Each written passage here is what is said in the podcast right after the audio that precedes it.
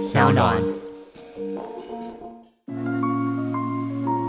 嗨嗨嗨嗨，最近好吗？嗨嗨，最近好吗？酒馆不打烊。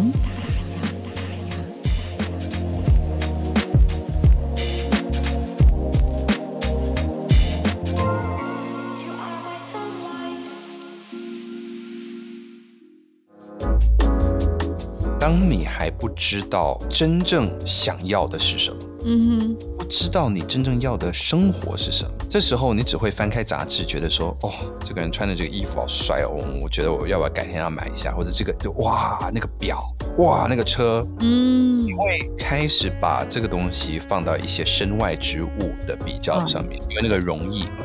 嗯哼，逐渐逐渐，如果你还是没有寻找到自己的话，就会演变成为一种什么呢？就是你的快乐来自于你可以去获得别人没有办法获得的东西。各位听众，大家好，我是杨千霈，欢迎收听 SoundOn 原创节目《酒馆不打烊》。最近好吗？你看现在这个疫情这么严峻，人心惶惶，在这种混沌的世代里面，你觉得我们的心灵呢，只要一点点小小的闪神呢，或是偏差，就会出现问题。可是因为人生不如意十之八九嘛，对吧？重点是你要怎么面对，而且你如果像我一样，你有了下一代，你会更。想要学习怎么样自处，怎么样面对，你才可以去影响你的子女啊，对吧？今天呢，杨千霈的小酒馆要让大家长知识，这不是只是书本里的知识，而是活在当下很多生活化知识。哎呦，这集的酒馆来宾呢，他顶着哈佛大学心理系，还有哈佛教育学院心理学硕士的光环，而且你你耳朵，请你把你耳屎掏干净哦，因为他拥有了 DJ 啦、畅销作家、讲师、创业顾问等等等等，他是多重斜杠身份。当然了，我觉得我很钦佩他，透过他自己本身的专业，而且还有借由不同的媒介，他帮助过很多人找到人生的方向，还有生命的意义。所以今天呢，我们要从他的身上学到有温度、有深度的生活方式。当然要学习到值得珍藏的价值 （value），他非常在乎价值这两个字。我们欢迎酒馆大来宾，宣言文创发行人刘轩轩哥。Yo，Hello，前辈。我跟你讲，这段开场我一定要好好的把你介绍出来，因为你知道吗？其实我们听众朋友们知道，我跟轩哥其实我们算都点头之交，没有真的深聊，对不对？直到上次 Podcast 的节目因缘际会。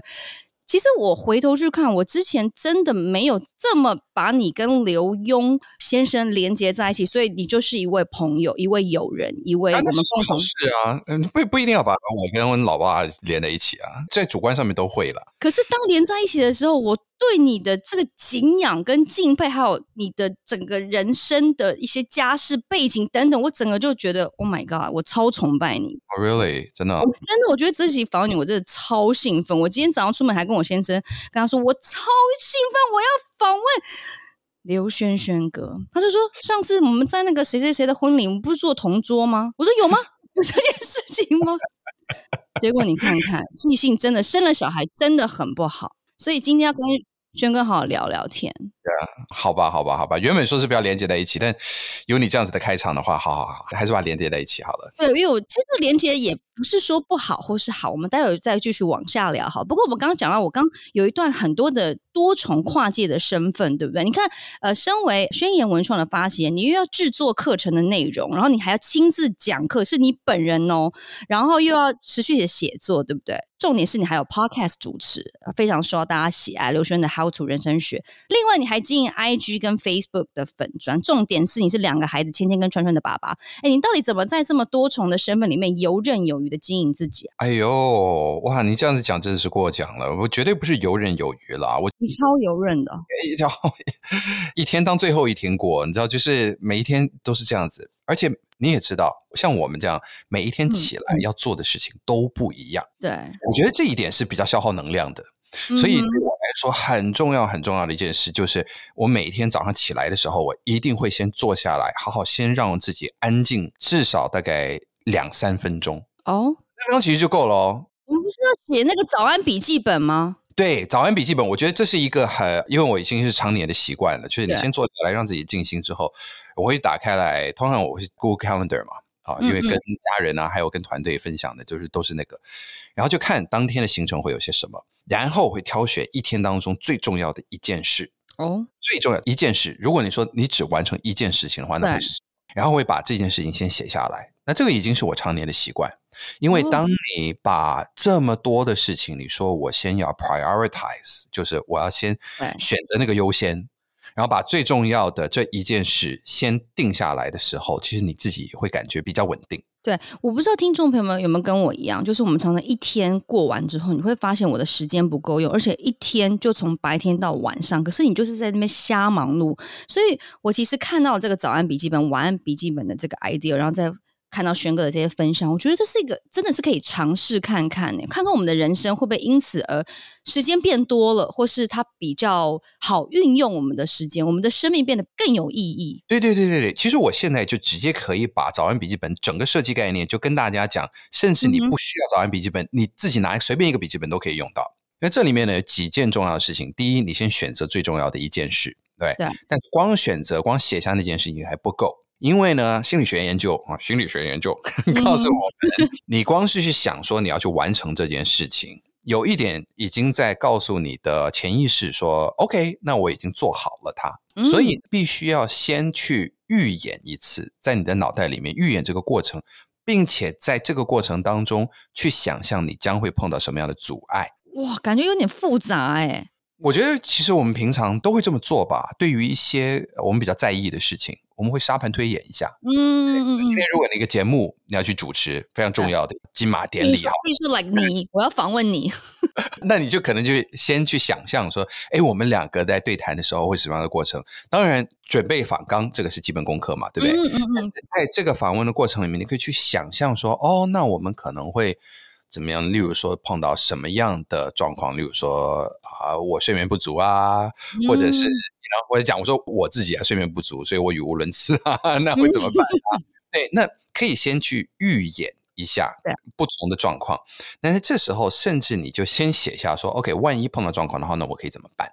因为这个已经在告诉你的大脑说，好，那我可能会碰到一些阻碍，但是不要担心，因为我已经做了准备。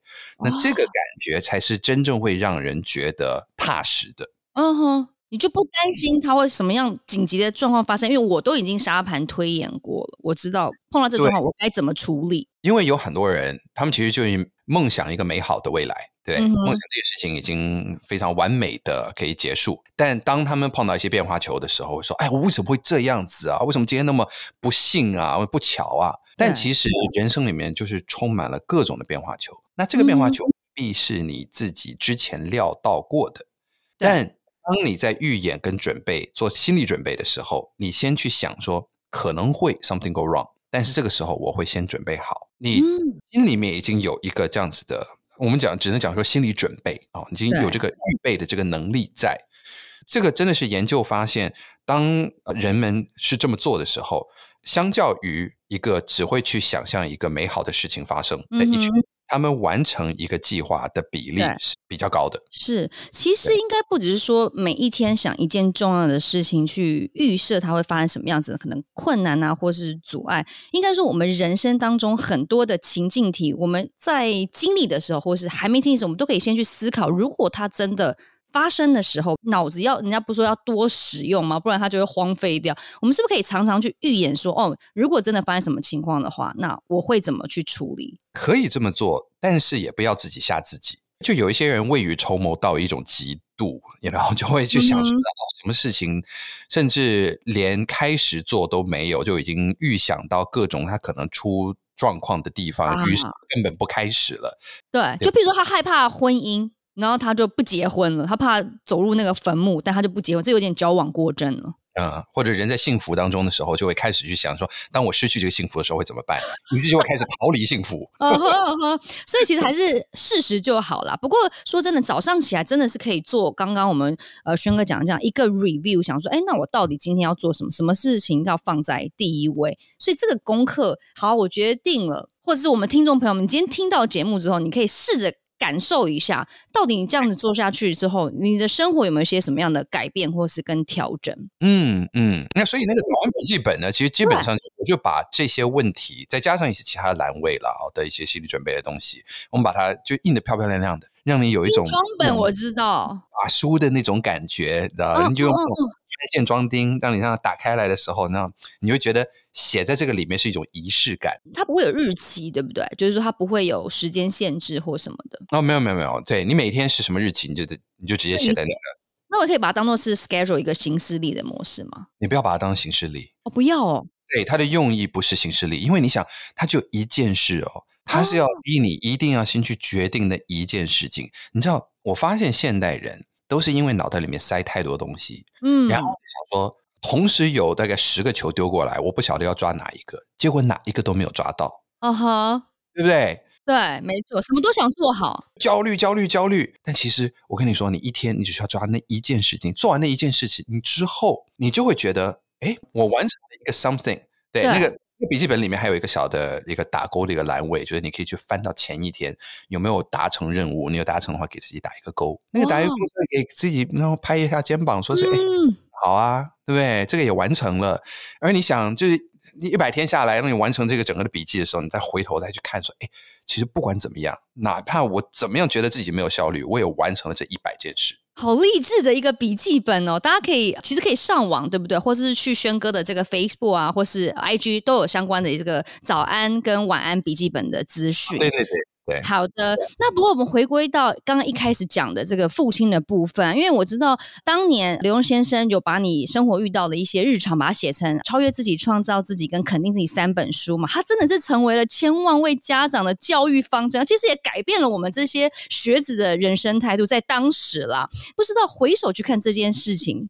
就是刚刚我们不是一直强调嘛，就是说您与您父亲的这个连结，你怎么看的？会觉得很困扰吗？会觉得是助力还是个阻力呢？哇，我昨天晚上才在跟我妹讨论到这些事情。嗯哼，我妹妹住在纽约，那她小我十六岁。哇。So，我是要去准备去念大学的时候，你看他那个时候还是个小婴儿哦。于是我成长的时候就好比是一个独生子，然后他成长就好比独生女。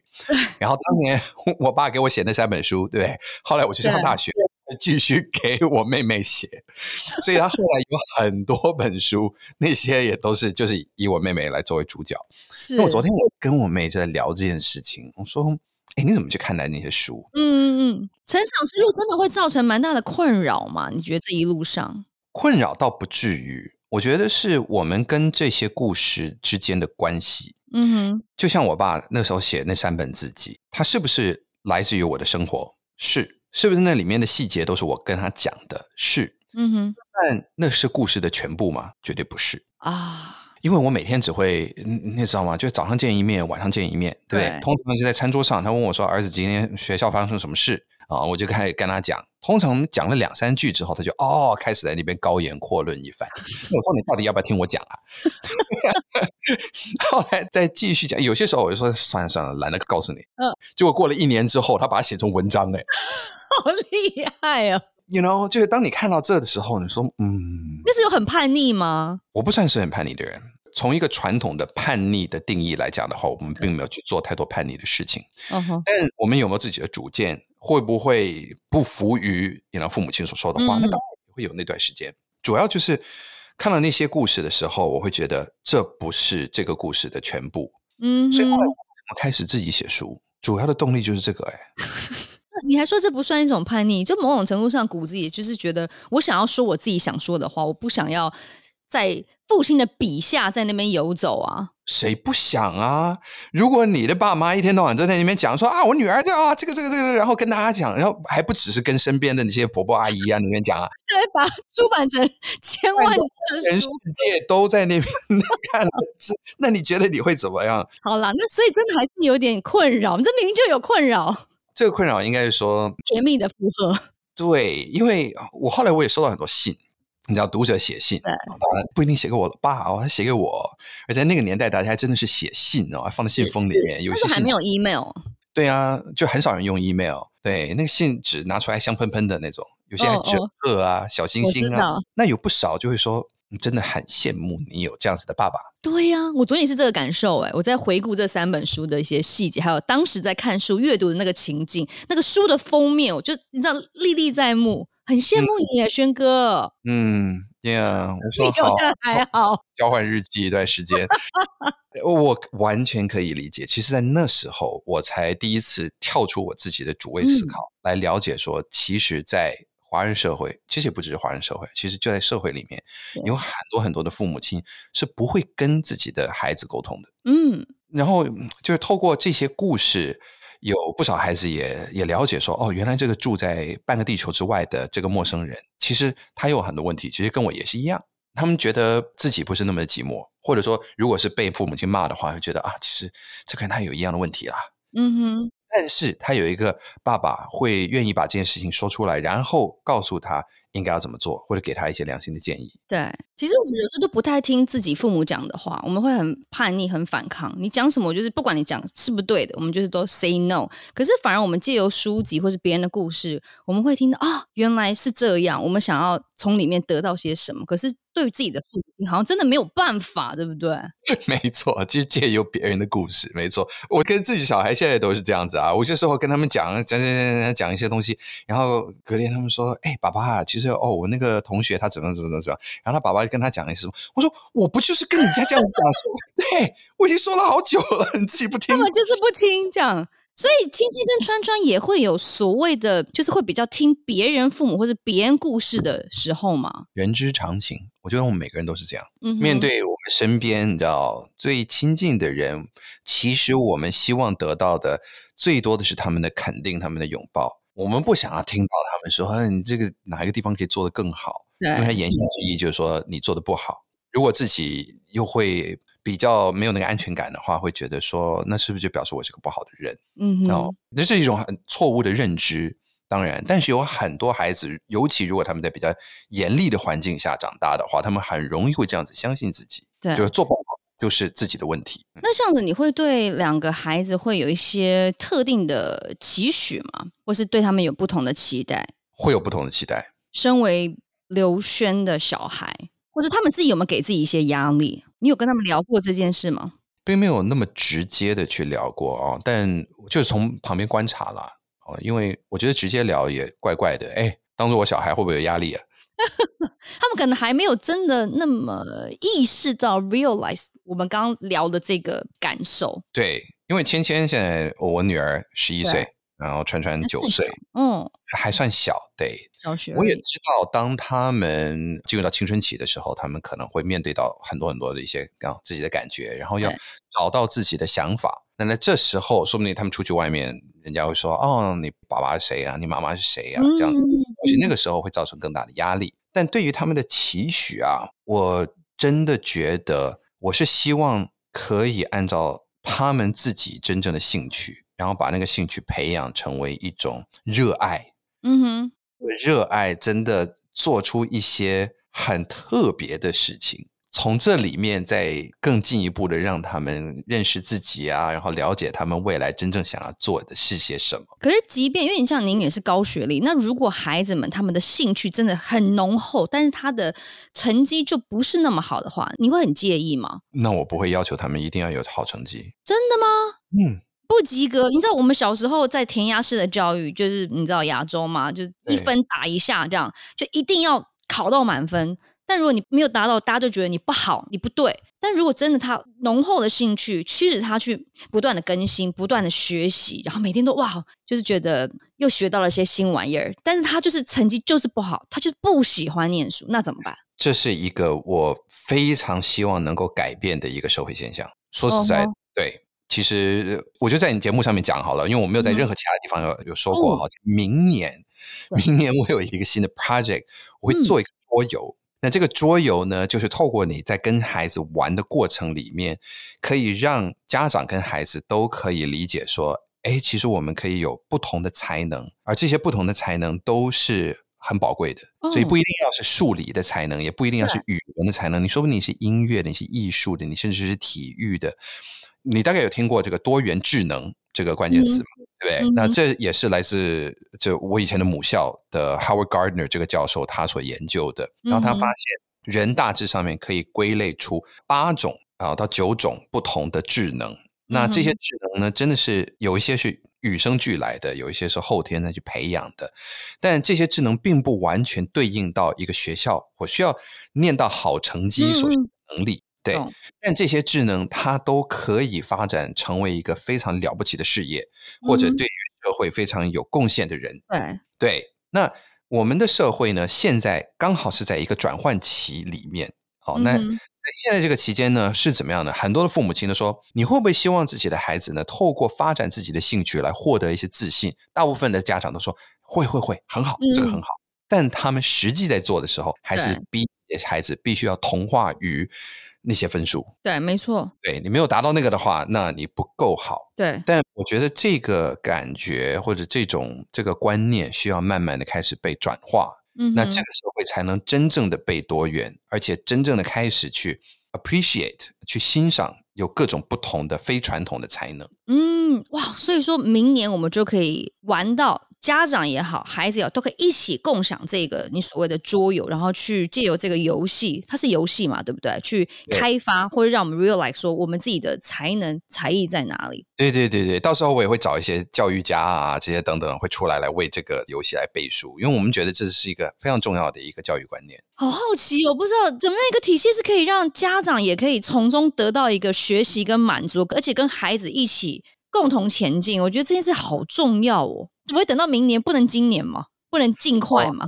嗯，我们还要印制生产啊，这些等等。啊，也是。那年龄吗？会不会有些年龄的？比如说，他一定要几岁以上，他才可以一起加入这个桌游？我觉得小学，还是要小学哦。那没关系，家里还有除了比我小孩，就是还有比较大的，因为我们是大家庭 family，有那种小三、小四的，那他就可以一起玩这样子。嗯，Yeah。啊、好期待哦！谢谢你给我们独家哎。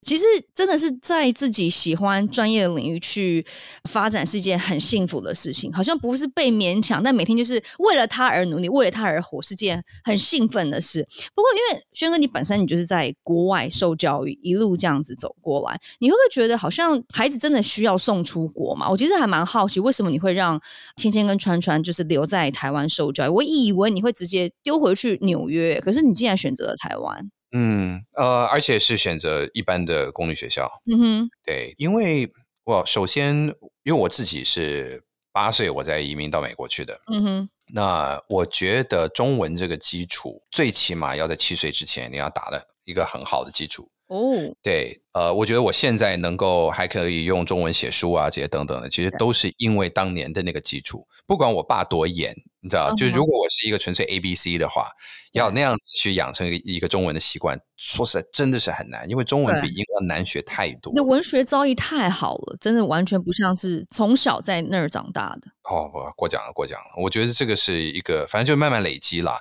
嗯、但是这个累积一定要先有一个学校的环境，先给你垫那个底。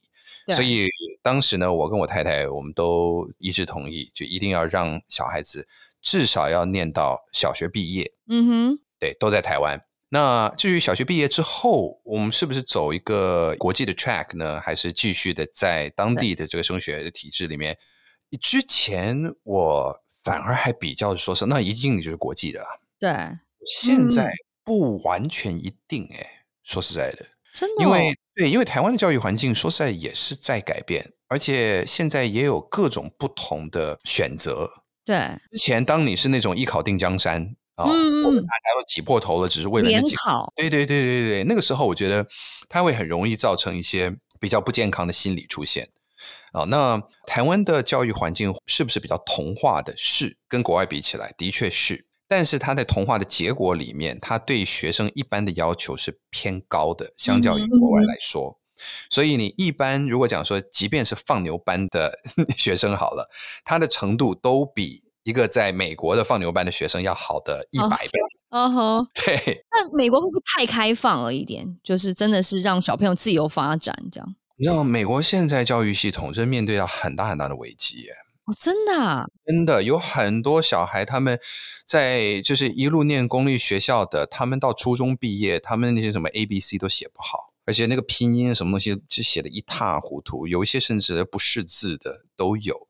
就是因为美国他不太会管你啊，哦嗯、就是他会说，反正每个小孩就是一个小大人，对不对？对，所以你来了这个学校，我们给你留功课，那你不做的话，那我们就跟你讲说你不做，那我们就给你个 F，对不对？你被当掉了，嗯、那就都被当了。对，他们比较不会说是那么的去跟家长就去沟通，嗯，说哎，我们怎么样一起来合作，来让这个小孩学得更好。就一般的学校不会这样。OK，当然我们在讲说那种比较好一点的学校的话，那另当别论。嗯、也之所以为什么大家都挤破了头想要进入到那些特点的那些重点学校，那些重点学校的竞争力反而是比台湾还来得更重的。嗯，因为现在又有很多华人去念那些学校，然后这个整个的那个教育跟社会风气，在那个比较顶端的那些，就是前半段班呢，或者说那个四分之一段里面的那个竞争的激烈哦，真的是非常非常激烈。对，因为美国的大学现在也很难进。嗯，了解。不过因为您一直都是用不同的方式在传达教育啊，刚刚有提到是，其实未来小朋友的这些学习的平台，可能就是我们像你刚刚讲到这个桌游，对不对？它也是一个学习的平台啊。那就你的观察，你觉得未来台湾的教育会会走向什么样的路线呢？这个我没有那个水晶球，但是你想靠你自己的力量，你想要让台湾的教育怎么样变得更好一点？我觉得应该是说，哇，我们要怎么样可以跟世界接轨吧？嗯哼，这个让我想到这个之前这个 OECD，它是一个国际组织，就是一个什么经济促进经济发展，我不晓得它那个中文叫什么。嗯、他们有做过一个研究报告，里面讲说是未来人才需要有的几种能力，他们整理出了三个。嗯，哦，第一个就是活用知识的能力。哦，oh, 对，不只是吸收知识哦，并不是理解知识，是活用知识。用对，活用。然后第二个是能够与各种不同背景的人一起合作，并且协调。哦，oh, 对，蛮蛮国际村的。对对对，oh, oh. 对哦，各种不同背景的。然后第三是能够自主的能力，也就是说自主学习或者自己去安排做计划，嗯、并且实现那个计划。就是他们觉得未来的职场人才里面最需要具备的三种能力，就是在这里。嗯，这个里面也讲到说，你需要什么样的学历吗？其实不一定。嗯，对，我甚至觉得比学历还来的更重要的是，你有什么样的品格。嗯，没错。你是个什么样的人，对不对？对。今天你有一个很棒的一个学历。但是你是一个很糟蹋的人，就像那个鱿鱼游戏里面的那个 banker 的那个那个银行家的那个，我不知道你有没有看了那个。Anyway，有很多，我觉得他那个那个鱿鱼游戏里面就讲到的东西，它反映了很多南韩社会里面的一些现象。对，讲说哦，我一个高学历的一个儿子啊，家里面哇光宗耀祖啊，对，但他其实他是一个经济犯，经济罪犯。嗯，呃，我们不想要有这样子的状态嘛？对，我们希望我们的社会其实会越来越好。所以我觉得，成为一个好的人，然后能够自主学习，能够主导自己未来的人，能够跟各种不同的人一起合作、一起社交。我觉得我的小孩具备这三种能力，然后又很清楚自己热爱的东西是什么，嗯，然后又知道怎么样去找到志同道合的人，对，去一起去完成一些自己去主导的事情，那样就够了。也对哦，像谁会考你加减乘除，还是 sin cos？对不对？拜托，当你未来的同事是个 AI 机器人的时候，你干嘛还在那边背九九乘法表啦？是不是？所以真的哎，找到兴趣、热爱生命，还有它的意义才是最重要。所以我觉得学院文创真的是帮大家开启另外一扇窗。待会后面我们再好好的聊一下，你怎么样找到你人生当中的意义跟热情。不过回归到轩哥身上，其实有几个关键字跟你都息息相关，譬如说高材生嘛，毋庸置疑，然后心理学。成长，就你让大家可以各方面的成长，还有忧郁。哎，其实轩哥看似顺遂，但也没有真的那么顺遂，因为曾经在求学时候，心里有过一段蛮受挫的阶段，可以跟我们分享一下吗？是怎么样的受挫法呢？而且甚至之后也要吃抗忧郁的药，也吃过，后来是怎么样摸索自己回归到正常的轨道上？其实这件事情，我到近年来我才慢慢的有这个勇气来跟大家分享了哦。那主要也是因为你看，从当年的山本自己而来，嗯、对不对？然后又进哈佛啊，然后哈佛学士，然后又硕士，然后到博士班啊，巴拉巴拉巴拉，大家就觉得说，就很多光环在那边。没错。那也以至于每次想要真正分享脑袋里面正在思索的，包括困惑的或者碰到的痛点，大家都说：“哎，你痛个什么啦？你哈佛的呢？”嗯，嗯会有那样子，就是你就好像就就很顺理成章这样子啊，你哈佛的。对，就是好像说你似乎是你干嘛，你还在那边抱怨个什么？嗯，无病呻吟什么？对，但其实这不是无病呻吟，它就是一个我们在这个地球上，我们都在寻找自己的地位。对不对？都在寻找我来到这个世界上自己是在做些什么。对，那你可以说这是一种好像存在主义的少年维特的烦恼吗？好像把它讲的浪漫一点是这样，但其实是有另外一点是说，我到底是谁？而当你在一个环境，你可能像有无数个无限的比较的对象，你在这个相较之下，你永远觉得自己不足。嗯哼，我相信其实社会上也就是这样子的一个比较游戏。没错，而我后来我在念心理的时候，也发现其实人都会比较。我们甚至说，人在比较之中可以成长。嗯，所以我们人都会往上比较，我们很少会往下比较。对，对不对？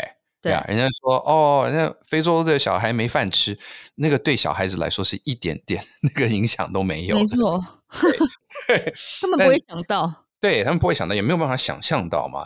哦，但我们在社会里面。无论说我们在建立我们自己的事业的时候，总是会看身边的一些人，说为什么他有这个，为什么我没有？为什么他达成这个？他是特别幸运吗？还是他特别有能力？那如果他有这个能力，为什么我没有？嗯哼，今天无论你是在哪里，都会有这样子的感觉，哪怕你是在这个象牙塔，所谓象牙塔的这个哈佛这边，那你可以想象我身边的同学都是个什么样的料。嗯，所以这种比较心态是一点，但另外一点又是来自于一种，当你还不知道真正想要的是什么，嗯哼，不知道你真正要的生活是什么，这时候你只会翻开杂志，觉得说，哦，这个人穿的这个衣服好帅哦，我觉得我要不要改天要买一下，或者这个就哇，那个表，哇，那个车，嗯，你会开始把这个东西放到一些身外之物的比较上面，嗯，因为那个容易嘛。嗯哼，逐渐逐渐，如果你还是没有寻找到自己的话，就会演变成为一种什么呢？就是你的快乐来自于你可以去获得别人没有办法获得的东西。嗯哼，而当你去开那个跑车，戴那个名表，在外面你看到别人羡慕的眼神的时候，你会觉得很快乐。嗯，但你不会觉得那是一个 黑暗。也是吗？嗯嗯嗯嗯。如果你的快乐建立在别人的眼光之上，对，所以你指的你那一段比较心灵受挫或是压力比较大的那段时间，是比较集中在读哈佛的那段时间吗？对，而且很怪哦。你看那个时候，我刚好我是在学心理，对，嗯、所以照理来说，哎，学心理的人你不是很懂自己的心理吗？啊、并没有，真的就有点像是按摩师傅没有办法按自己一样啊。对，就是我们可以。看到别人的状态，但是我们看不到自己，看不清自己嘛。而且你就像我说，我在看你的书，我就点醒了我好多一些想法跟观念。可是你自己在念这方面，而且你又是你的专业，你竟然看不到点，嗯，你没有办法去体会应用，你没有办法去用理性的大脑去看清自己心真正要的东西。哦，那后来怎么把自己拉回来的呢？总不能一直忧郁下去，压力大下去吧？我当时我就选择先离开研究所啊，嗯，因为那时候我就去找我的指导教授，我说，嗯，哎，我真的觉得我好像没有什么动力再继续念书。他说，嗯，其实我早就知道你会过来找我来聊这件事情。我说，哦，是哦，哦，对。他说，因为你大学毕业之后马上立刻的就接着就研究所。他说，我们通常我们都会要人至少要工作两三年，然后再来这个 apply，再来申请研究所。哦他说：“为什么呢？是因为你必须要从生活里面去获得那个你想要用你接下来的半辈子去研究的那个东西，哦、那个叫做 burning question。嗯嗯嗯嗯嗯，对，你要那个让你燃烧的那个那把火。对，我大部分的的那个时候的研究所里面的同学都年纪比我大。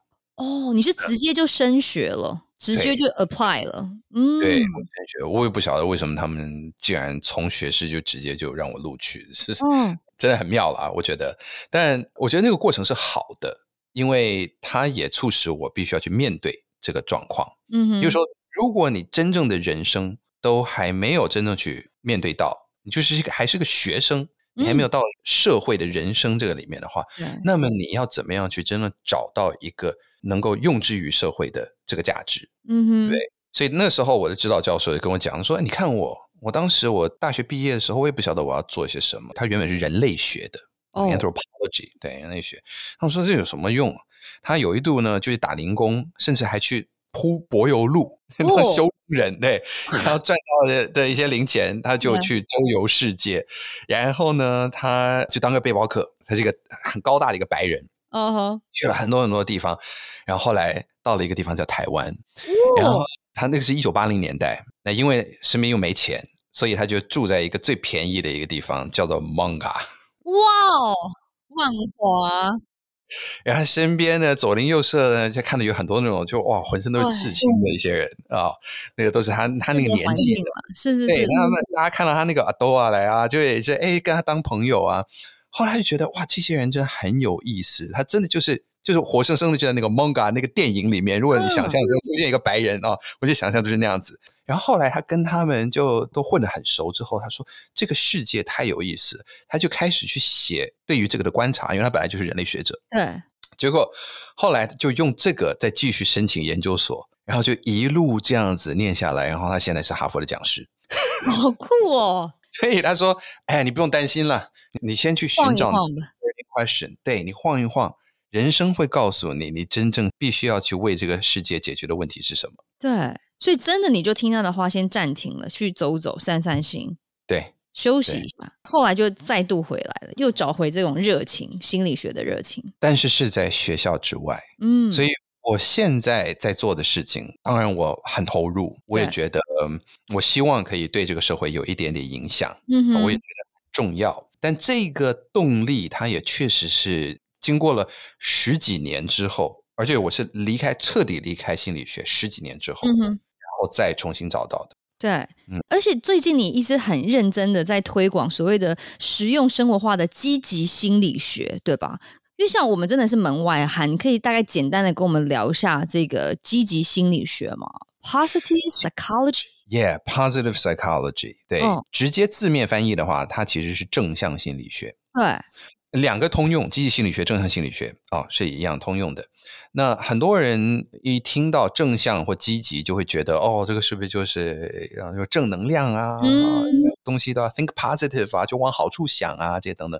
但其实不是，正向心理学它是一个心理学的一个研究的方向或者研研究的目标啊。嗯、之前呢，心理学花了很多年的时间去搞清楚人的各种毛病跟问题。嗯，其实开始统计说啊，有多少人有什么焦虑症啊、忧郁症啊、然后精神官能症啊一些什么，然后这里面的症状会是些什么，然后可能造成了这个，然后我们要怎么去治疗他们啊，如何如何？但在这几十年的这个过程里面，心理学者似乎忘记了一件事，就是你可以去解决一个人的问题啊的精神问题，但这个并不会给这个人带来一个美好的人生。嗯嗯，而且呢。很多我们认识非常快乐的人，生活在喜乐当中跟幸福当中，他们的人生并不完美哦。其实也是充满了各种里里外外的一些毛病跟问题。对对，但是他们却可以活出一个很积极正向的人生。那他们是怎么办到的？对，那除了他们只是嗯，他们是就是很傻乎乎的在过日子吗？应该没那么简单。嗯哼，我们有没有办法去用科学的方式去研究？美好的人生到底要怎么样达到？嗯嗯，但用科学的方法，对，并不只是就是说，哦，你今天好像你能够达到哪些目标，好像就行了哈。是真的要科学化的方式，用科学化的方式。嗯，对。而这个科学，他们的这个研究里面，他们大概最早的一个结果，当然现在大部分的人也都知道，就是赚更多钱，并不一定会让你变得更快乐。嗯，对。其实应该说是每一个国家都有一个不同的叫 set point。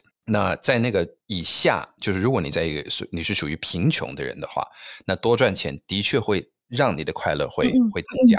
对，对。但是过了某一个，那每一个国家其实都不同。像是在美国的话，差不多年收入在七万美金，哈，七到八万美金左右。那个时候，你再多赚的钱，就并不会对你的快乐有什么明显的帮助。其实那个曲线几乎是。平的这样，真的哦，钱不是越多越越好吗？越快乐吗？不尽然。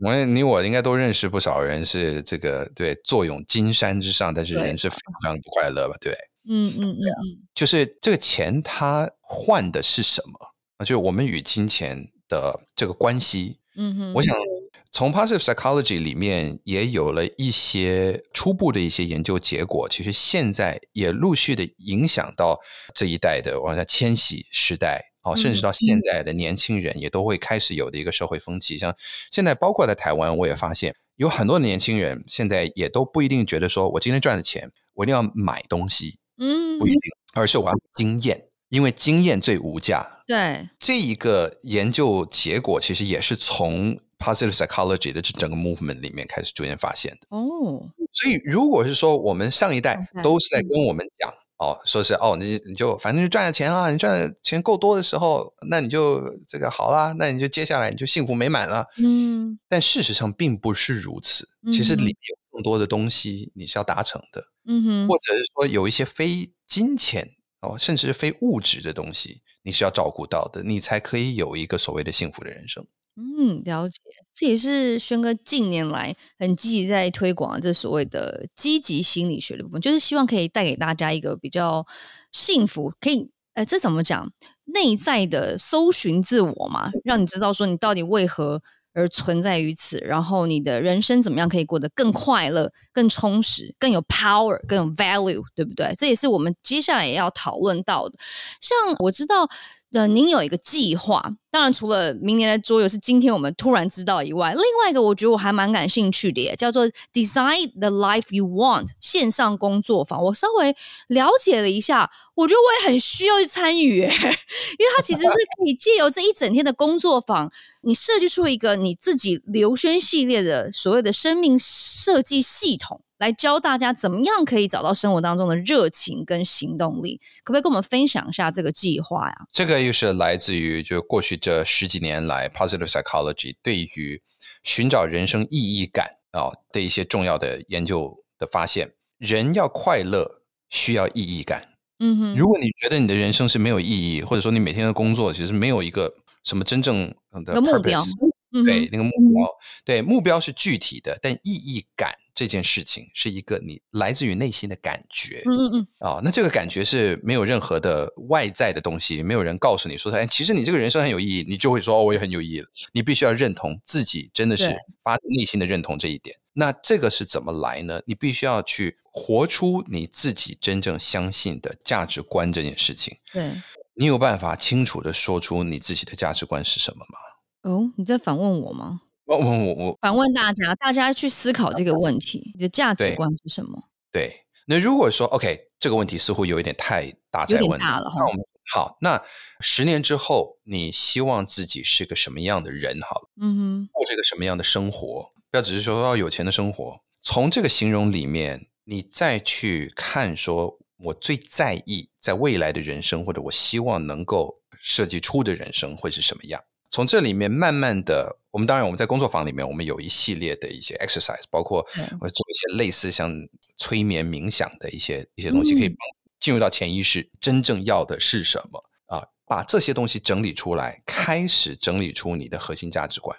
嗯，那当我们可以用我们平常的行为啊，工作也好，生活也好，实践出我们内心的价值观的时候，这时候我们可以说我们在。过着一个有意识的生活，嗯哼，这个英文叫做 living intentionally，嗯嗯嗯，对，living intentionally 又有另外一点是说，我们来到这个世界上，我们有什么样特别的才能？嗯哼，每个人都有不同的才能，对，有没有办法去善用这个才能来创造一些价值，带给这个世界？那创造这个价值的时候，无论是我们所帮助的人，我们所服务的人，我们真的为他们创造价值之外，也可以为我们自己创造价值，所以可以养得活自己。嗯哼，变成是一个工作或者一个副业，right？那这件事情它必须要变成一个计划。嗯，变成计划的同时，我们也要预测说我们可能会碰到什么样的阻碍。嗯，像刚才一开头讲的，对。然后最后，我们能够把这所有的认知再带回到我们现在的生活、现在的人生，然后去看，说是好，那我要怎么样开始去实践出我想要的人生，踏出那第一步。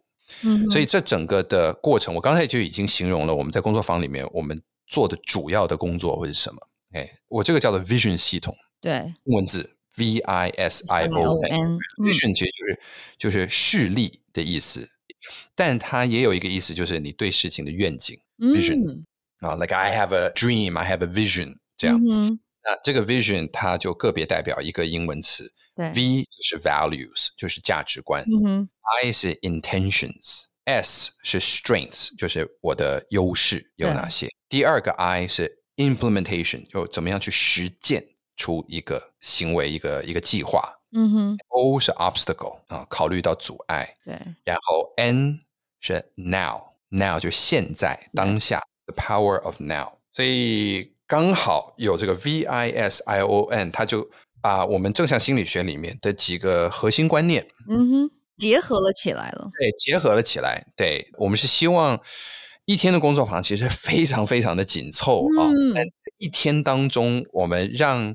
一些想要寻找自己。跟寻找自己真正未来想要的人生的一些朋友，我们至少可以给你点燃这个这个希望，并且给你一套方法，让你可以在接下来继续来做功课，然后实践出你要的人生。对，其实刚才轩哥在介绍这一套 vision 的过程当中，也提出了几个问题。我相信很多听众朋友们可能对于刚刚轩哥丢了一些，譬如说你的价值在哪里，就是说很多人其实他不太懂到底自己他想要什么。他希望什么？他的未来的人生要长什么样？他就是每一天可能就是他的 routine，他要做什么事情，工作啊，家庭，他就是一个，你懂吗？感觉也不要说行尸走肉，但他每天就做一样的事情，但他其实没有发自内心，他可能觉得感觉到愉悦、满足，他不知道什么叫从内心深处的一些感受，他听不到，就他连自己他都不认识了，他怎么去实现一个？更伟大的一个 vision，或是说他的人生，他到底想要达到什么样子的目标？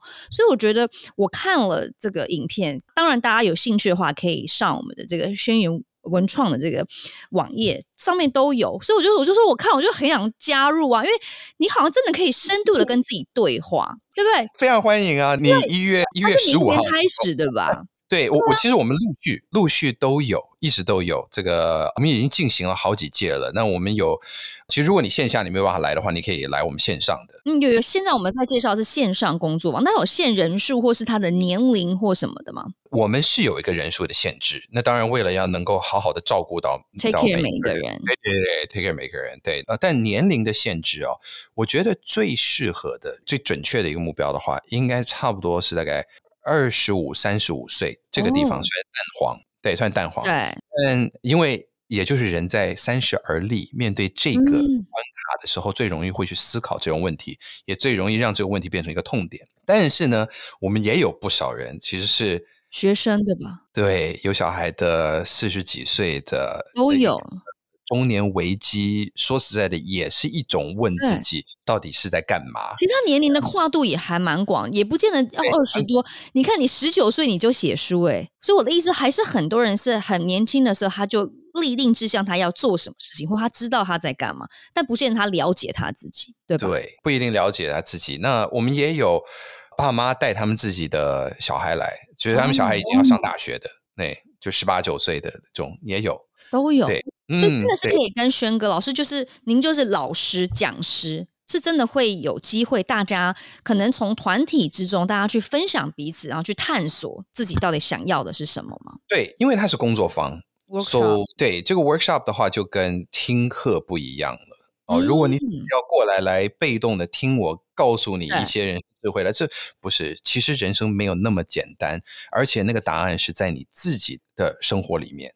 是你自己要整理出来的，所以我会告诉你用什么样方法去整理，然后我会给你一些时间去整理，然后在小组里面互相分享，甚至有一些小组的讨论啊、呃，玩一些游戏呀、啊，这些等等的，让这个东西可以更深化。而且是你上完了这一天之后，我们还会每一个小组都还会有一些功课，还有功课挑战，其实这挑战是好玩的。嗯挑战好玩，对，让你更可以去实践出你所学到的东西。嗯哼，听起来挺有意义的。